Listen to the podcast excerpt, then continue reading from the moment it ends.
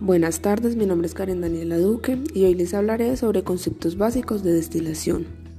Primero que todo, la destilación es un método o proceso para separar los componentes de una solución que depende de la distribución de las sustancias entre una fase gaseosa y una líquida, mediante evaporación y una posterior condensación de la misma.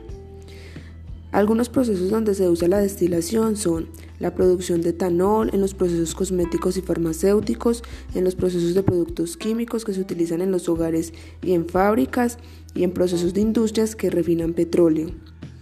Entre las ventajas de la destilación tenemos, no es necesario añadir un componente a la mezcla para efectuar la separación, la transferencia de calor opera fácilmente, simultáneamente ocurren procesos de condensación y evaporación, con desprendimiento y captación de calor respectivamente.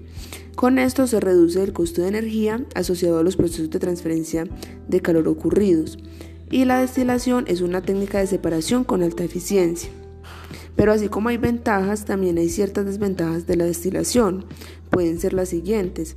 Se pueden tener componentes con puntos de ebullición cercanos, se pueden tener componentes que forman azeótropos, no existe posibilidad de introducción de sustancias con fines de favorecer la distribución de componentes entre las fases y las fases líquidas y gaseosa tienen los mismos componentes.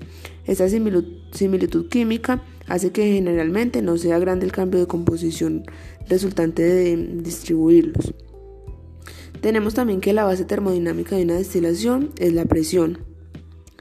Existen muchos tipos de destilación, algunos de ellos son los siguientes, destilación simple, destilación fraccionada, destilación al vacío, destilación azeotrópica, destilación por arrastre de vapor, destilación seca, destilación mejorada, destilación en equilibrio o instantánea.